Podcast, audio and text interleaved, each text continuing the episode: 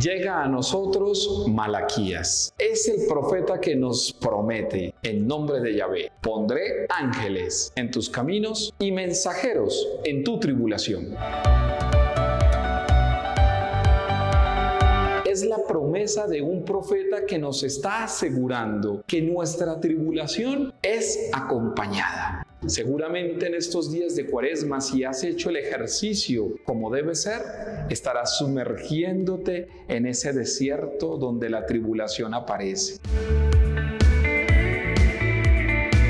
Una vida cómoda no es para un creyente. La tribulación no la tienes que buscar. Ella llegará solita. Solita llegará la tribulación. Así que yo te invito para que cuando llegue esa tribulación, cuando te encuentres con esos momentos de sufrimiento y de dolor, entonces recuerdes lo que te ha dicho Malaquías. Pondré ángeles en tu camino y mensajeros en la tribulación.